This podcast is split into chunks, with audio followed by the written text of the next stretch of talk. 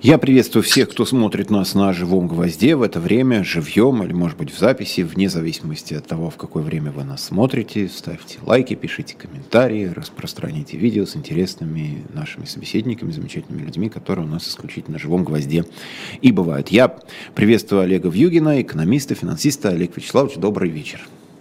Добрый вечер.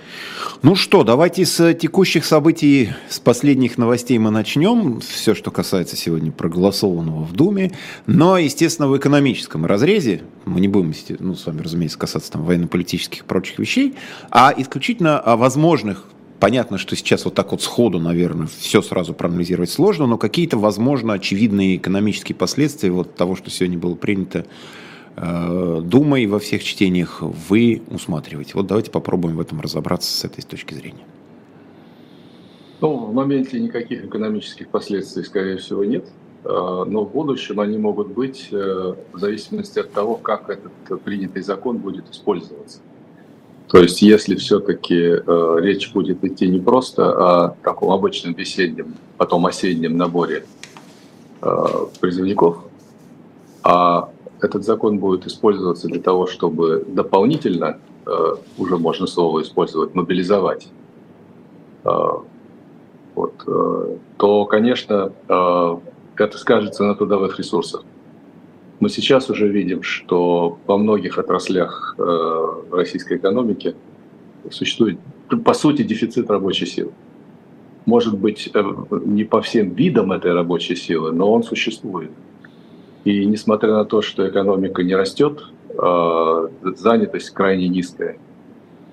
Вот. Это как раз а, вот скорее самое первое экономическое последствие, негативное, правда, которое вот может привести к дальнейшему усугублению дефицита трудовых ресурсов.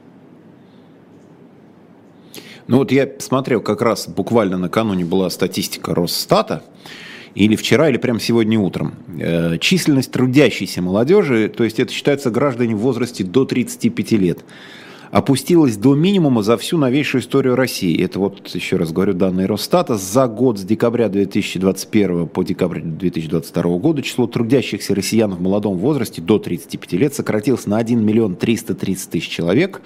В результате в декабре 2022 года количество молодых работников на рынке труда составляло 21,5 миллиона и это менее 30% всех занятых, и особенно существенно уменьшилась численность работников в возрасте от 25 до 29 лет. Их стало меньше на 724 тысячи. А вот число работающих людей предпенсионного возраста, наоборот, выросло. Вот что мы можем понять, отталкиваясь от такой статистики, что у нас молодых трудящихся меньше, людей предпенсионного возраста с учетом его повышения у нас стало больше, ну и вообще количество занятой молодежи уменьшилось. Ну, тут еще демографический фактор играет роль очень большой. Мы как бы пожинаем плоды демографии. Там эти волны очень длинные. Э, вот они идут там от э, сталинских репрессий, от Второй мировой войны. Вот. И это, естественно, тоже сказывается. Ну и дальше, наверное, тоже простая арифметика. Все-таки, э, когда вот осенью мобилизовали, ну сколько там мобилизовали? Ну, будем говорить, 300 тысяч. Ну да, официально так, так там 300 с небольшим. Да, официально так. Конечно, там разные возрасты, но понятно, что там есть и вот э, люди возраста молодого. Это понятно. Также э, еще есть, нет точнее точной статистики, но еще и мы знаем, что там сколько-то людей, может быть полмиллиона, может быть миллион, может быть меньше, уехали из России в связи с мобилизацией. Но, правда, многие из них продолжают работать в российских компаниях, но удаленно. Но в то же время есть и довольно много сейчас свидетельств, что открывают компании российские граждане в Армении, в Казахстане, в Сербии. И они таким образом уже работают на экономику этих стран, а не на российскую экономику. И тоже это вычет из э, такой живой занятости. Да, но это тоже любопытный момент, что наши соотечественники, они же продолжают быть нашими соотечественниками, потому что люди не отказываются от гражданства, они работают на другую экономику, и сейчас вот тоже среди экономических новостей была такая довольно неожиданная, с увеличением потока вот этого параллельного так называемого импорта. Возник дефицит складских помещений как раз в сопредельных государствах, вот Казахстан, Армения и так далее, откуда, очевидно, идут вот эти параллельные продукты. К нам, они не были совершенно готовы к тому, что им ну, нужно такое количество всего, Вот. И теперь выясняется, что им как-то надо из этой ситуации выкручиваться тоже. Ну да, это естественно. Импорт в Россию, э, поскольку страна гораздо больше, чем Казахстан, Армения и так далее, э, естественно, что э, логистика этих стран, она не была приспособлена к таким объемам импорта. Вот смотрите, еще одна любопытная цифра. Я так сегодня цифрами запасся. Ну, соответственно, вот буду ими тут жонглировать по мере возможности. С января по март 2023 года российские работники получили на 57% больше приглашений на собеседование для работы в других странах. То есть и раньше приглашали, но сейчас вот с января по март уже вот этого года за первый квартал на 57% таких приглашений больше. По числу приглашений лидируют Казахстан, Белоруссия, Грузия, соседние с нами, соответственно, страны. Но приглашения на работу стали поступать и все чаще, все чаще. И из так называемых недружественных стран, например, из Штатов и из Европы. То есть, несмотря на санкции и, мягко говоря, непростые отношения с этими странами, а, тем не менее, российских работников там приглашают более активно, чем было за тот же период, там, допустим, прошлого года и в сравнении с, ну, с аналогичными периодами. Каким образом вот, вот это можно, не знаю, регулировать, потому что у нас же сейчас э, периодически вбрасываются эти инициативы, чтобы ужесточить правила работы из-за границы удаленно. Какие-то компании, особенно связанные с государством, вообще хотят запретить такой вид труда. То есть хочешь работать у нас, работай, вот возвращайся в Россию и сиди здесь. Соответственно, со всеми там плюсами и минусами такой работы. Но в то же время о чем говорит вот увеличившееся так значительно на 57% количество приглашений российских граждан работать где-то за рубежом? Или это такое фиктивное приглашение? То есть они сами себя оформляют и таким образом как-то приглашают и, и становятся там работниками в Грузии, в Казахстане, Беларуси и так далее? Ну, да, конечно, это некий встречный процесс. Э, просто, ну, э, вообще говоря, вот есть определенные телеграм-каналы, где на самом деле Э, достаточно долго уже видно, как предлагается много различных э, приглашений для российских специалистов в зарубежные страны, причем даже в африканские, не, столько, не только вот в развитые страны. Но, наверное, действительно вот эти отъезды, они спровоцировали рост приглашений – потому что просто, а, видимо, работодатели в других странах, которым нужны специалисты, им же не нужен просто человек из России, им нужны специалисты из России, они увидели возможность. Потому что э, все-таки, как это не прискорбно, но своей внутренней политикой э, Россия создала такую ситуацию, когда люди стали более, не все, а определенные категории людей, э, молодые специалисты, стали более склонны к отъезду. Ну, раз такая ситуация складывается, то и почему бы не воспользоваться. Это так же, как э, покупка российской нефти по низким ценам. Почему ее не покупать, если как бы ее можно купить очень дешево? Почему не купить специалистов из России неплохих, э, когда они как бы более склонны принять это предложение?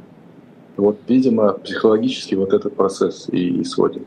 Ну и, наверное, конечно, вы правы, что э, возможно, что те граждане, которые уже уехали, они, возможно, просто получают эти приглашения, это тоже засчитывается в некую статистику приглашений.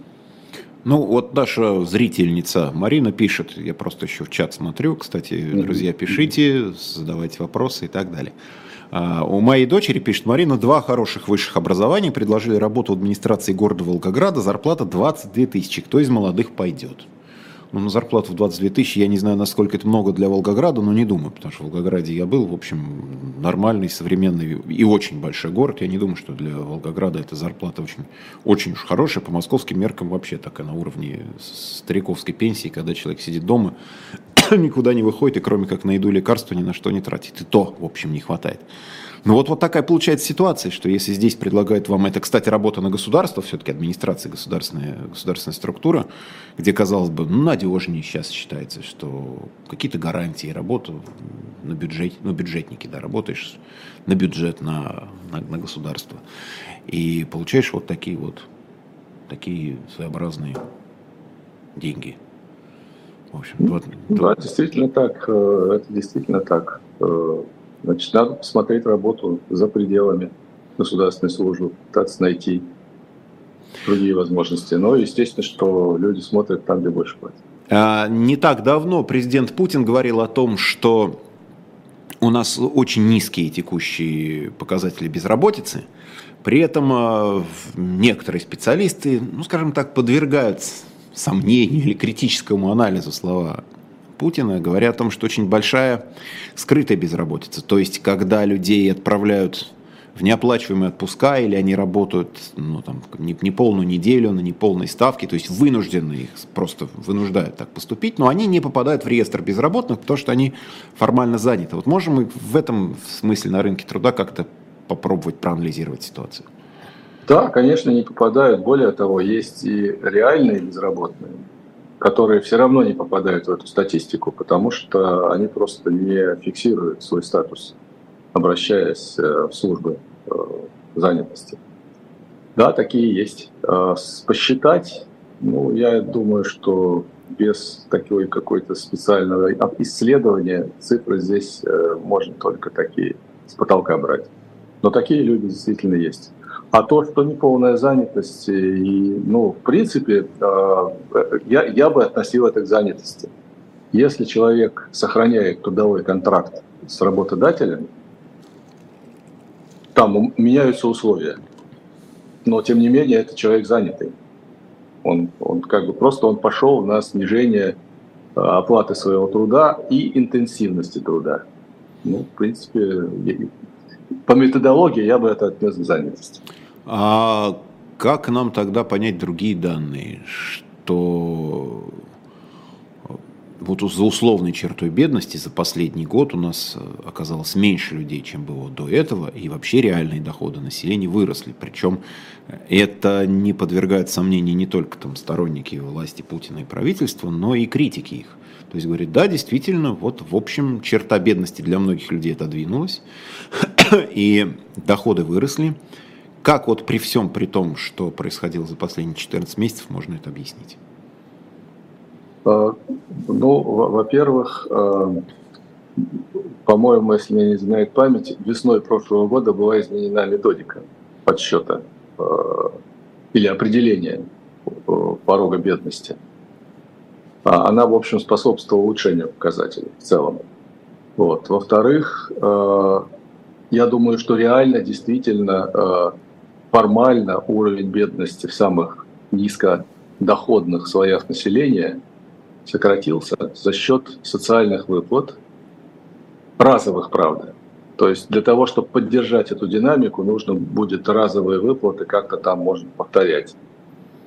И за счет того, что э, государство сейчас выплачивает семьям э, тех, кто э, участвует в специальной военной операции, выплачивает, э, во-первых, не знаю там, насколько как бы это регулярно, но достаточно приличные деньги для наших граждан. Там 195 тысяч в месяц. Это не 22 тысячи, да, в Волгоградской да, это администрации. сумма. А если еще и э, погиб или ранен э, военнослужащий, то там миллионы уже идут. Да, люди жалуются, что не все выплачивают, потому что там бюрократия, потому что сложно определить, э, там погиб, не погиб, ранен, но эти деньги все-таки какой-то величиной выплачиваются. И попадает это в семьи, э, я бы сказал так, что, может быть, во многом самые неблагополучные, потому что, в общем, именно из этих семей люди идут добровольно воевать. Вот. Таким образом, да, реально э, это способствует вот, сокращению бедности по показателям статистическим, которые используются в российской статистике. Это так. Очень много, я бы сказал, шума ну, конечно, на фоне остальных событий локального, но, тем не менее, в экономическом смысле наделала э, высказывание, высказывание Костина из ВТБ, где он фактически говорит, ну, чуть ли не новой приватизации. Такой приватизации, но уже, что называется, в прочтении 20 23 -го года 21 века. В том числе говорит о более смелом использовании для развития страны резервов, которые есть самые разные, там фонд национального благосостояния и так далее. И более активное задействование в этом госдолга, инструментов госдолга. Вот как вы вообще в принципе относитесь к этой идее новой приватизации? Насколько она возможна? Что здесь можно было бы, ну какие могли бы быть плюсы? Э, я даже не прошу сравнивать с приватизацией так называемой Чубайсовской и Гайдаровской, вот, но тем не менее. Как это могло бы в плюс сработать и какие могут быть, соответственно, там, минусы, подводные камни и так далее? Хм. Странно это слышать. Э, значит, надо хорошо понимать, что такое приватизация. Это передача активов, находящихся в государственной собственности, собственность частную. Это может, естественно, это может быть за деньги, это может быть э, по каким-то соглашениям, но в любом случае это переход права собственности от государственной к частной. У нас, по-моему, сейчас происходит обратный процесс. И мне трудно себе представить, э, как можно сегодня приватизировать по-настоящему крупные российские компании в первую очередь. «Газпром», Роснефть, можно, тот же ВТБ, который, кстати, воспользовался сейчас э, переводом э, как бы кредита из ФНБ в капитал. И таким образом доля государства в этом банке еще выросла существенно. Или как Сбербанк, например, приватизировать. То есть передать действительно реально собственность, государ... Э, государственную собственность на акции этого банка, частную, я себе это не представляю в сегодняшних условиях. И я не очень понимаю, о чем как нас в, этом, в этой ситуации Костя говорил. Просто сейчас такая обстановка в стране, что мне кажется, это утопическая, это, это утопическая идея. Но вообще, в принципе, если я, конечно, понимаю, что это очень много если и очень много допущений, и такая совсем фантазия, но если предположить, что ситуация каким-то образом, все равно каким-то образом когда-то разрешится, любые войны заканчиваются миром. И любые конфликты заканчиваются переговорами, и так или иначе это как-то устаканивается. А нужна вообще, вот при той структуре экономики, которая сейчас сложилась, при тех экономических отношениях, которые у нас сейчас есть, а, нужна вообще в принципе новая приватизация нашей экономики? Или можно вот в рамках того, того порядка, который уже есть, можно добиться какого-то ну, более существенного развития для страны в экономическом смысле? Ну, я бы так сказал, что в сегодняшней системе политического управления страной, э, или там политической системе, проще сказать, э, широкомасштабная приватизация – это нереальный проект.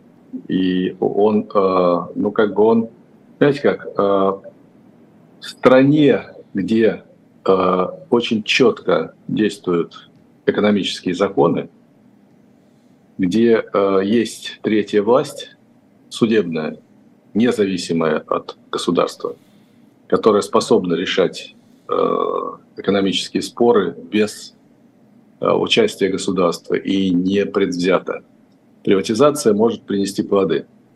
А вот в российской э, институциональной системе сегодня сама по себе приватизация все равно окажется псевдоприватизацией и она не принесет этих плодов. И причина в том, что э, на сегодняшний день государственные органы государственной власти или вся система, она предпочитает достаточно жестко контролировать бизнес. Контролировать его во всех аспектах. Его акционеров. Ну, естественно, если речь идет о маленьких компаниях, об э, индивидуальных предпринимателях, то понятно, что здесь, э, если есть контроль, то он носит такой ну, характер личных интересов, а не государственных. Вот. А так, в принципе, мне кажется, что вот в нынешней политической системе приватизация не только нереальна, но она и не приведет э, к повышению конкуренции и эффективности. Ну, то есть в любом случае здесь нужно начинать с политических и судебных реформ, и потом уже да, за этим... конечно. Сначала нужны институты, которые могли бы поддерживать эффективно частную собственность и конкуренцию тогда в, этом, в этой ситуации частная собственность, приватизация может принести плоды. Ну, вот вы упомянули, кстати, индивидуальных предпринимателей э, вот, в связи с новыми нормами, принятыми Думой. Ну, понятно, что и Совет Федерации за это проголосует, и президент все это подпишет, это очевидно, там не сегодня, завтра это произойдет. Вот люди и ИП не смогут открыть, ну, там уклоняющиеся или как бы уклоняющиеся от призыва, потому что и кредиты они не смогут брать, и индивидуальными предпринимателями не смогут быть, и продавать, и покупать ну недвижимость ну, да. не смогут. Практически, их... нельзя, практически нельзя легально работать, я бы так сказал. Ну, это же тоже не укрепит, наверное. Однозначно, конечно, не укрепит. Потому что когда люди из экономической активности выключаются, где-то они должны, не знаю, там в берлогах сидеть или, где на конспиративных квартирах.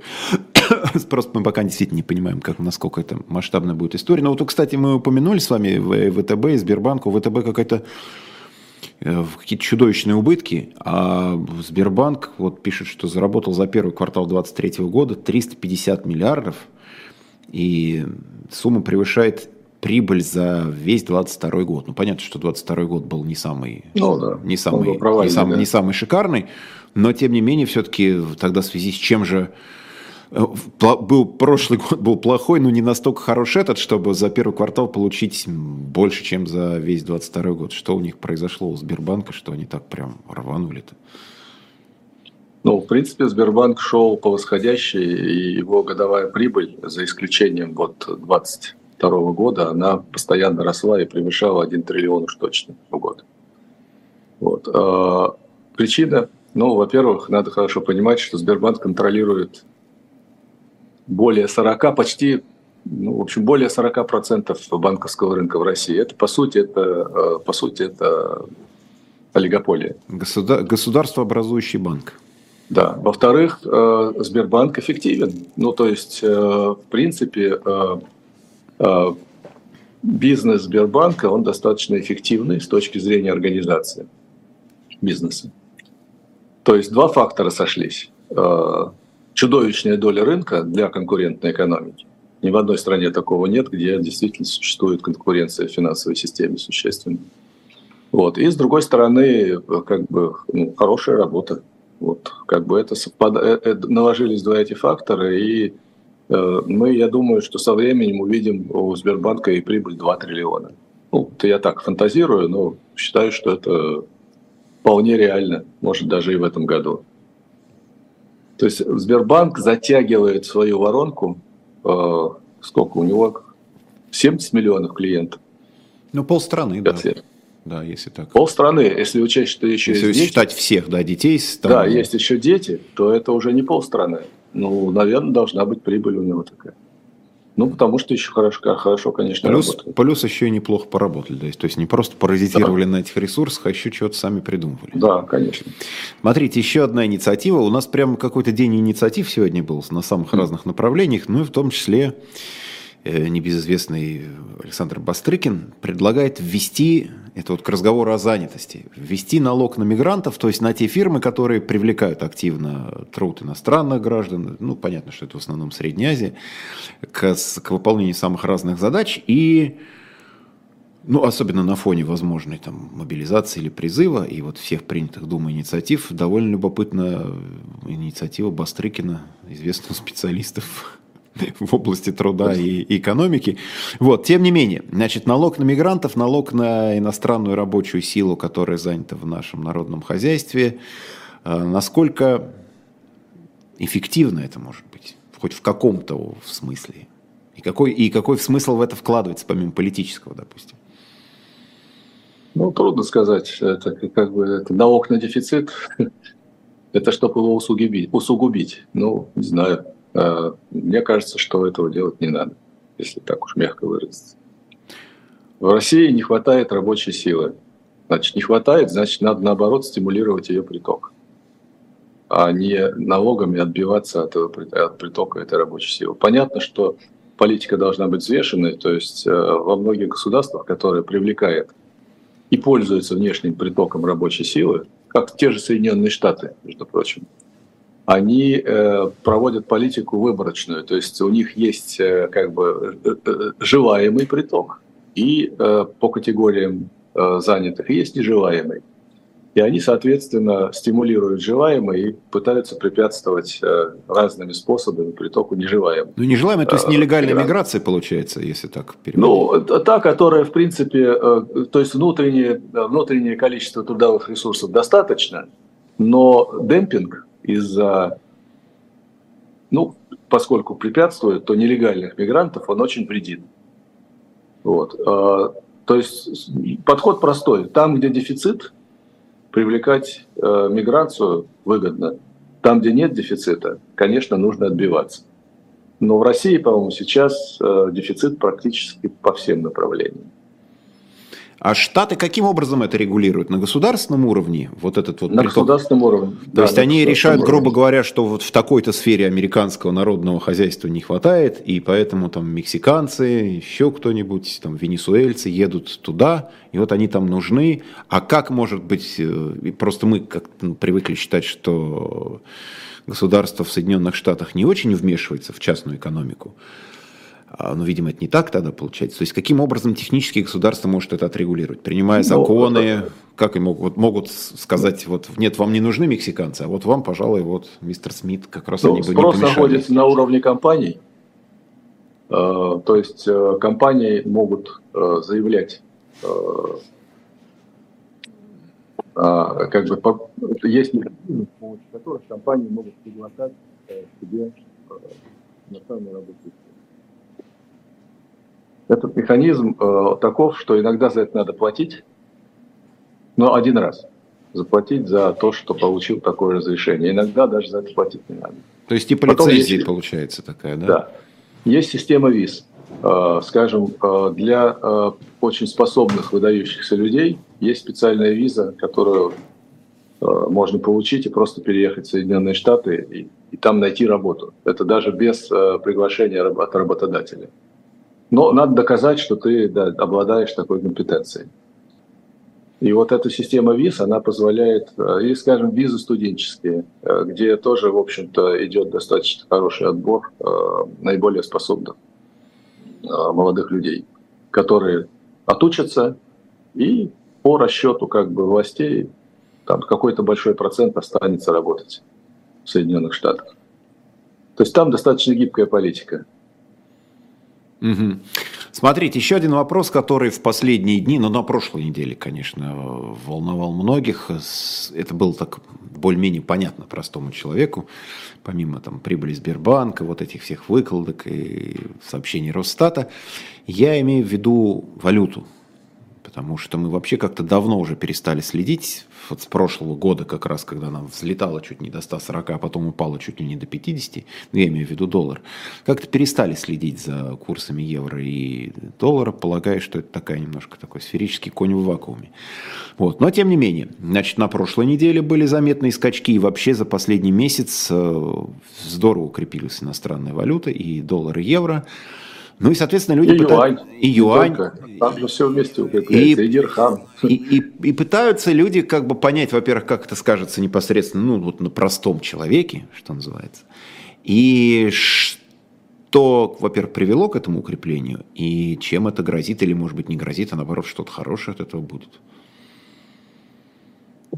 Э, ну, э, э, сначала о как бы возможных причинах этого. Ну, э, очевидным образом это видно по э, исполнению бюджета за там, первый квартал. Э, Россия стала получать гораздо меньше выручки от продажи нефти и нефтепродуктов. Почему это видно по бюджету? Потому что бюджет очень, нефтегазовые доходы бюджета очень четко зависят от объема проданного продукта и от ее цены. Статистика официальная говорит о том, что Россия добывала и вывозила из страны нефть э, в не меньших объемах, чем раньше, даже в несколько больших, чем это было вот в предыдущие периоды. Значит, цена была низкая. Соответственно, меньше выручки. А, но мне кажется, действовал еще фактор, который до конца мы не увидели, пока не будет каких-то более подробных статистических данных – и Минфин косвенно об этом говорит, э, были трудности с ввозом э, валюты в страну. То есть нефть-то уходила, цена фиксировалась, а выручка вся не поступала в страну. А каким образом И, так получилось? А, в этом надо разбираться. Ну, причина, э, мне кажется, во многом в том, что очень из-за введения потолка цен на нефть и нефтепродукты очень сильно поменялась логистика оплаты за поставленную нефть. Во-первых, увеличились лаги, потому что если раньше нефть можно было там э, первоклассной судоходной компании доставить самым коротким путем из России, ну, например, в Индию, то сейчас эта нефть идет окольными путями, ее перегружают где-нибудь из одного танкера в другой, все это занимает гораздо большее время – То есть нефть ушла, а выручка не пришла. И Минфин косвенно на это намекает. Он говорит, что, вы знаете, а вот э, сейчас, да, было плохо, а вот в, в ближайшем будущем будет лучше. Ну, то есть, когда деньги наконец дойдут. Да, типа, когда наконец Минфин за, э, эти деньги заставит вернуть. Ну, как бы, ну, что значит заставит? Ну, по правилам, есть правила, там, возврата выручки. Сейчас, правда, не требуется возвращать выручку, но, тем не менее, там Минфин придумал механизм, когда налог взимается вне зависимости от того, э, ввезена выручка или нет. Ну, формально. То есть вот есть такой налог, вот, вы его заплатите как хотите. Ну, то есть вы продали, того, продали, вы... не продали, но, в общем, деньги внесите, да. а там уже как-то да. вызволяете да, их да, сами. Да, да, да. да, ну, то, что продали, это факт, потому что вот пока показывает время, что потолок сработал таким образом, что объемы проданной нефти не сократились, а цена упала а выручка задержалась. Но вот теперь ее Минфин заставит вернуть, видимо. Поэтому да, да, есть шансы, что может быть больше такого э, крутого пике рубля не будет в следующем квартале, но это шансы. Посмотрим, что произойдет. Ну, еще дефицит бюджета же почти в 2,5 триллиона образовался за первый квартал, и это, видимо, тоже как-то давит на нашу валюту. Ну, дефицит, э, все зависит от того, как его профинансировали. И, кстати, Минфин на этот вопрос не отвечает. Вот, э, и мне кажется, меня удивляет, что многие аналитики даже этот вопрос не задают. Откуда Минфин взял два с половиной или там почти 3 триллиона рублей для того, чтобы профинансировать бюджет, э, дефицит бюджета первого квартала? Где он его взял-то? А у вас, Если как, посмотреть... у вас какая версия? Да, но, но на ОФЗ он столько не занял, он занял гораздо меньше, там на сотни миллиардов только идет счет. Из ФНБ он вообще ничего практически не брал, чуть-чуть. Э, там небольшие тоже суммы, о которых объявлялось, тоже сотни миллиардов. Но э, можно пофантазировать. Ну, я думаю, что возможно, что это все-таки э, некий способ переноса средств э, с четвертого квартала прошлого года на первый квартал. И То есть там что-то заначили, грубо говоря? Там и, что-то заначили, и да, сюда и закинули. запустили в виде авансирования, э, понятно, как, каких э, отраслей промышленности. Ну да, и каких и управлений каких деятельности, да. Да, да вот это возможно. Еще же говорят и об уходе западного бизнеса и продаже активов, ну вот эта сделка с Халиндова Shell, там, в общем, по, по нынешним временам довольно крупная, и там чуть ли у нас не 2000 компаний западных стоят в очереди, чтобы получить разрешение как раз на продажу своих активов, и вот это же тоже, наверное, как-то сказывается на, на рубле, его в соотношении с иностранными валютами главными. Ну, сказывается, но точно именно этот фактор не мог привести к такой существенной девальвации рубля в первом квартале этого года. Ну, то есть факторы... Там совсем другие, там совсем другие суммы, а если речь говорить о Shell, да, действительно, это выдающаяся сумма по меркам всех предыдущих сделок по продаже иностранных активов. Но э, я так понимаю, что это деньги-то еще вовсе не выведены. То есть еще пока это такая отлож... отложенная история.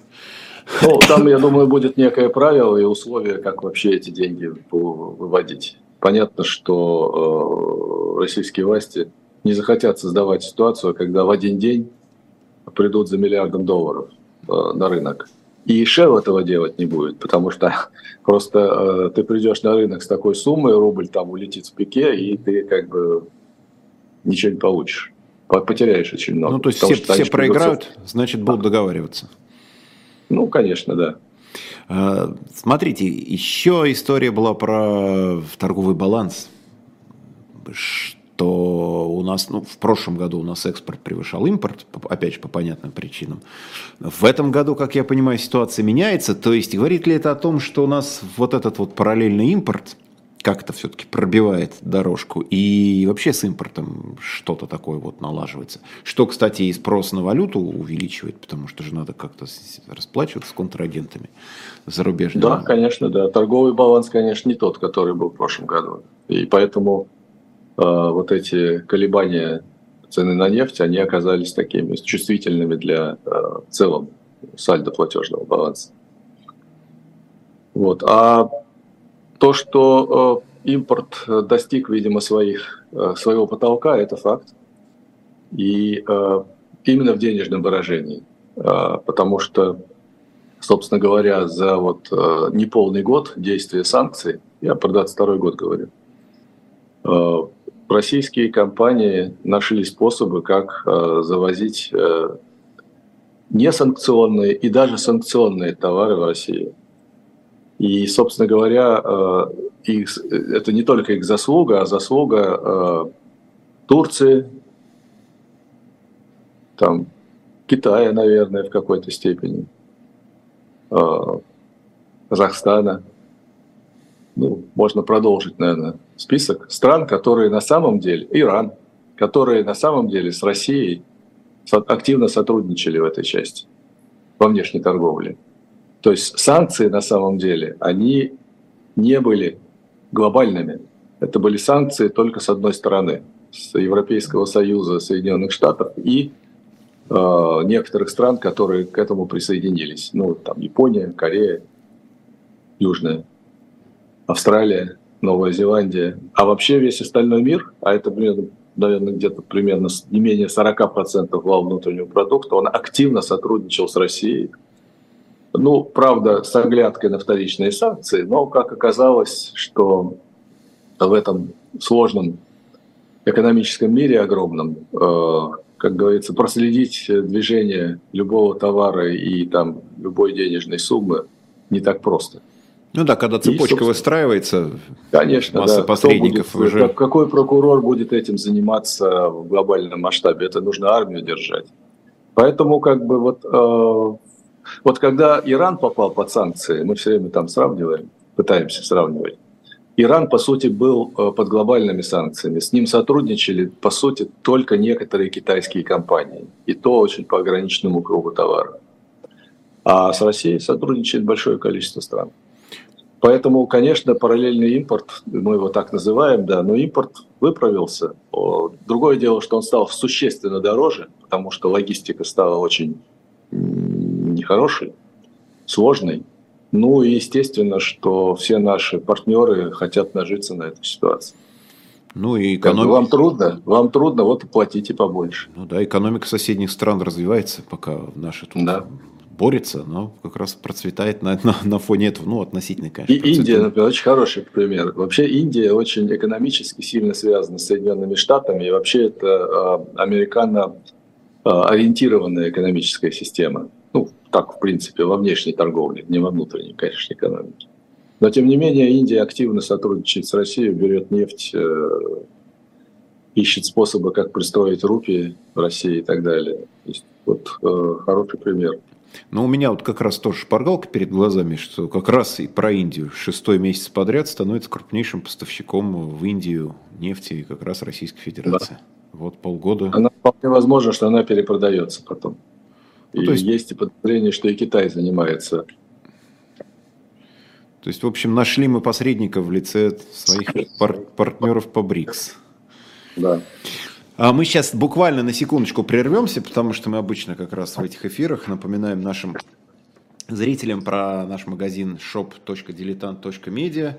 И вот там вот такая дорогая лично, персонально мне книга продается Дин Высоцкий, тот проект, который мы делали еще на их Москвы и продолжаем сейчас делать уже на другой платформе, в том числе вот в течение 7 лет труд наш вот этот был, второй том Владимира Семеновича Высоцкого. Сегодня в связи с некоторыми обстоятельствами люди вспоминали охоту на волков.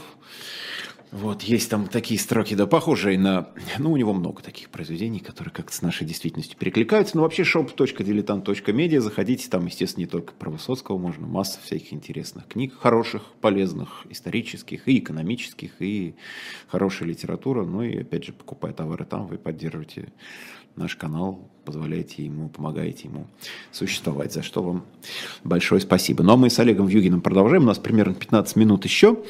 А, скажите вот опять же как обывателю, мне, вот персонально мне, Вдруг я захотел вложиться в доллары, правда, особо нечего вкладывать, или в юани, или в евро.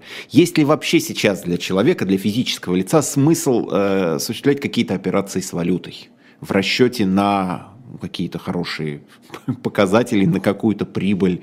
Или купив сейчас доллар, я потом сильно пожалею, потому что он подешевеет обратно, упадет, снова вернется там, к 51 рублю, как в прошлом июне. И что-то в этом роде. Вот есть ли смысл дергаться? Ну, инвестирование в валюту – это всегда э, спекулятивная операция. То есть если классифицировать э, вообще инвестиции там, в активы, в ценные бумаги, в валюты, в золото и так далее, то э, в недвижимость, то вложение в валюту это всегда классифицируется как спекулятивная операция. Вот. Поэтому а что такое спекулятивная операция? Это операция, которая может принести очень хорошую прибыль, но она имеет высокий риск э, потерь. Это так.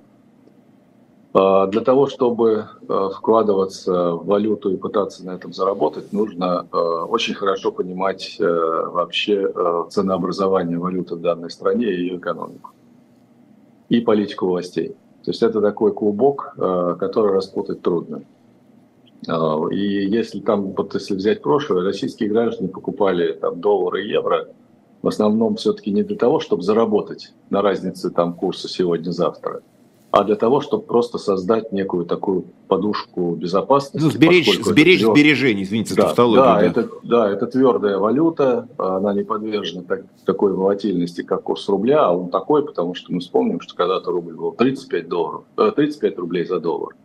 Было такое время, и все было нормально. Да и 25 было, и меньше да, было. Да. Вот, поэтому как бы вот так. А вот пытаться купли-продажей заниматься, это там скорее надо тогда покупать э, деривативные инструменты. Это уже для очень узкого круга специалистов.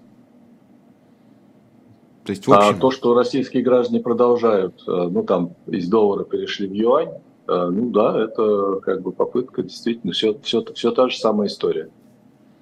То есть попытка спастись каким-то образом. Ну, то есть спасти те деньги, которые есть. Ну, что... диверсифицировать риски, я бы так сказал, потому что э есть такой как бы вообще простой принцип. 50%, э, его там постоянно говорили все аналитики и советовали. 50% в валюте, 50% в национальной валюте, в рублях. И получается, что куда бы курс ни шел, если он падает, рубль, то вы зарабатываете на части, которая в национальной валюте, э, в долларах, скажем, или в юанях исчислена. А если э, рубль растет, то вы зарабатываете на рублевой части, потому что там как бы его доллар эквивалент возрастает. Вот тебе как бы получается уже защитились от волатильности. Ну да, ничего не заработали, но по крайней мере вы точно ничего не теряете. Да, да, да, да, да. Я имею в виду, что как бы тем не менее спасаете. А, хорошо вам известный, думаю, даже лично, бывший министр финансов а, и экс-глава открытия Михаил Задорнов полагает, что перейти на расчет в национальных валютах массово страны мира смогут примерно через 10 лет. И преобладание той или иной валюты определяется только одним – издержками для покупателя или для продавца товара. И все. В общем, а когда как-то люди будут посмелее и страны в торговле между собой, то в течение 10 лет смогут перейти просто на национальную валюту. Мы будем в Индию платить рублями, они будут рупиями, будем вот как-то так вот рассчитываться. Вам ну, это кажется сказочная история или действительно? Это, это немножко не о том. А, дело в том, что сейчас бы хотелось, э, наверное, там, платить рублями а, за индийские товары, а за российский экспорт принимать рупии. Да не получается, потому что клиринга нет, потому что рупий у россиян чем рублей у, э, у индийских э, компаний. И куда девать эти рупии? Их Китай не берет, их никто не берет. И это проблема. Поэтому вот мир и создал такую как бы универсальную валюту, как доллар, там частично евро, которые берут все во всем мире. Поэтому можно торговать в этих валютах совершенно спокойно. Это первое. Второе – это то, что, соответственно, цены на основные ресурсы в мире ну, прежде всего, сырьевые, а потом э, первый передел, они все фиксируются в твердых валютах, которые являются доллар или евро. И э, как бы если у тебя цена зафиксирована в долларах, то все равно а, ты можешь рассчитываться в какой-то иной валюте, но все равно ты будешь делать референс к этой цене. А потом, возникает вопрос, а что тогда рассчитываться? Давай в долларах рассчитываться. Единственный вот риск, который э, отвращает как бы, компании или может в будущем, это то, что э, доллар э, Соединенные Штаты могут использовать как механизм санкций. И это подрывает как бы доверие доллару, но в тех странах, которые могут быть подвержены санкциям. То есть те, которые находятся в таком как бы нормальном отношении к Соединенными Штатами с Европой, то они как бы спокойно в этих валютах работают. Но вот переход на э, действительно э, в расчетах на национальных валютах – это проблема сложнейшая, потому что нужно создавать какие-то большие клиринговые системы, э, в которых как бы эти валюты торгуются друг с другом чтобы можно было получить выручку, скажем, там, скажем, в китайских юанях и на них купить что-нибудь в, в Индии. Значит, то есть надо как-то это в рупии превратить. А, и это, это, это, это сложнейшая проблема. Поэтому, скорее всего, если говорить о том, что вот каким-то образом доллар идет из э, такой превалирующей валюты в расчетах, то, скорее всего, это будет какая-то другая валюта, которая займет его место. Как в свое время доллар занял место английского фунта, который был главной расчетной мировой валютой. Вот. Ну, понятно, что сейчас все намекают, что это может быть юань да, потому что, во-первых, э, Китай активно продвигает юань как валюту для расчетов международных, пытается этого добиться. Вот. Ну и во-вторых, все-таки китайская экономика достаточно большая и устойчивая для того, чтобы ну, было доверие к этой валюте. Ну, у нас... Но пока юань не конвертируемая валюта, поэтому пока это как бы попытки, попытки, но результата не будет в ближайшее время. Но вот то, что у нас э, Центробанк и вообще государство наше такую делает ставку, ну, по крайней мере, пропагандистскую на юань, переводить активы в юань, не несет это какого-то дополнительного риска еще для нашей экономики и для наших золотовалютных запасов? Вот, вот такое вот ну, складывание в эту корзину яиц наших. Ну, вообще это достаточно прискорбно, потому что если вспомнить там недавнее прошлое, то э, мы все говорили о том, что вот рубль будет валютой, которая будет пользоваться, ну, по крайней мере, наше как бы ближайшее окружение, и как бы это будет достаточно сильная валюта для расчетов. Теперь мы как бы от этого просто отказываемся, прямо говорим, что мы вот ставим на юань. Это шаг назад, он, понятно, вынужденный. Вот. А риск юаня, ну, э, в принципе, э, риск чужой валюты всегда есть, в том числе даже и доллара, потому что все-таки это валюта, которая, стоимость которой регулируется не нами, а ими. Насколько предсказуема китайская политика? Знаете, там последние 30 лет там она была достаточно предсказуемой, хотя э, по-прежнему Китай юань э, не, не, не сделал абсолютно э, рыночной плавающей валютой. Там есть механизмы э, управления этой валютой. То есть она не конвертируема. Это главный риск. То есть э, регулятор китайский может в какой-то момент, если это экономические условия будут таковы, что это будет очень нужно китайской экономике, китайским властям, они могут совершить некое действие, которое может э, действительно привести к убыткам инвестиций в юань. Да, это может быть. Ну и раз уж мы говорим про рубли, как раз у нас минут пять с вами осталось, ну, давайте несколько слов скажем и про цифровой рубль, про который тоже стали в последнее время говорить. И я вам честно признаюсь, я вообще не понимаю, что это такое. Ну, то есть я понимаю, что такое цифровые деньги, когда у меня там, вот у меня есть там тысяча рублей купюры одной, и есть тысяча рублей на счете, и вот я себе представляю, что это цифровой рубль, хотя я понимаю, что, конечно, это не так, это безналичный рубль, то есть которого да, нет, это... нет в виде носителя, но он есть на счету, и вот там это ну, тысяча... есть... А что такое это цифровой рубль? Это электронные деньги на самом деле. Вот то, то, чего вот если сейчас убрать наличные рубли, да, мы очень часто рассчитываемся по картам, или там по банковским реквизитам. Это все электронные деньги. А цифровой рубль – это другая разновидность э, электронных денег. Она, э, как бы, э, эти электронные деньги построены на совершенно иной системе переводов. Вот, как, вот именно система блокчейн. И, собственно говоря, там есть преимущества у такого, у такого электронного рубля по сравнению вот с существующим э, центробанковским электронным рублем. И есть э, и определенные риски. Но преимущества очень большие, поскольку э, по сути, стоимость таких переводов, она стремится к нулю, особенно если Центральный банк сам создает свою систему эмиссии цифровых рублей и он, собственно, по этому пути идет, то, в принципе, расчеты практически бесплатные могут быть. А, более того, Центральный банк может сегодня создать такую систему, при которой а, каждый российский гражданин а, может открыть кошелек в этой системе, это специальная организация при Центральном банке, перевести туда рубли, то есть их конвертировать в цифровой рубль, и пользоваться этим кошельком для расчетов в магазинах, э, за услуги, за товары. Ну, естественно, что когда все, э, как бы это все будет запущено. И в этом случае, по сути, коммерческие банки не нужны. По крайней мере, для таких расчетов.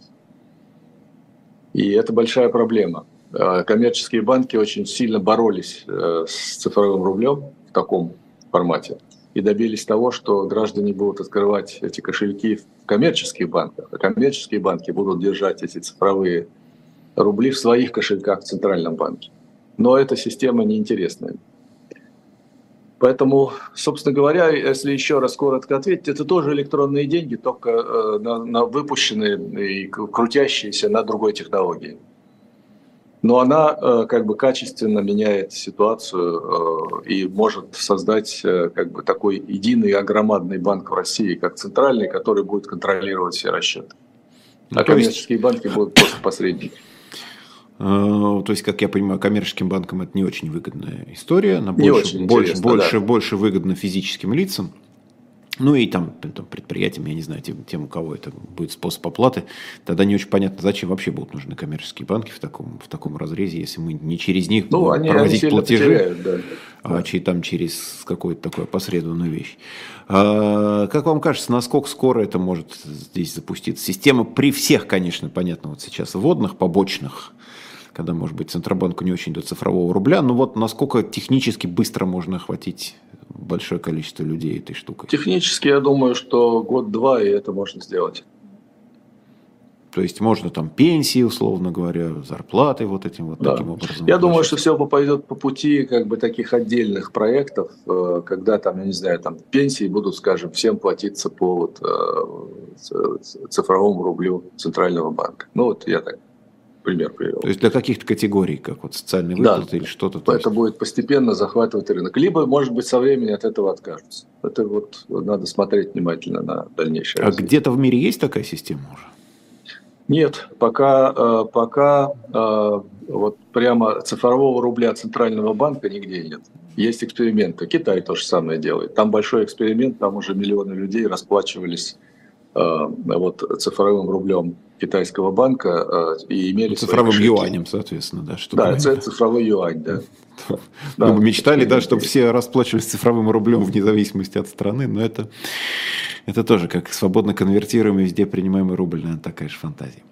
Ну что, я благодарю вас за этот разговор. У нас на живом гвозде был экономист, финансист Олег Вьюгин. Соответственно, еще раз напоминаю всем, кто нашем, в нашем чате, ставьте лайки, пишите комментарии, распространяйте. Мы будем вам за это чрезвычайно благодарны. Спасибо всем, кто нас сегодня смотрел. Спасибо да, вам, спасибо, Олег всего доброго. Да, Счастливо. Доброго. Спасибо. Да.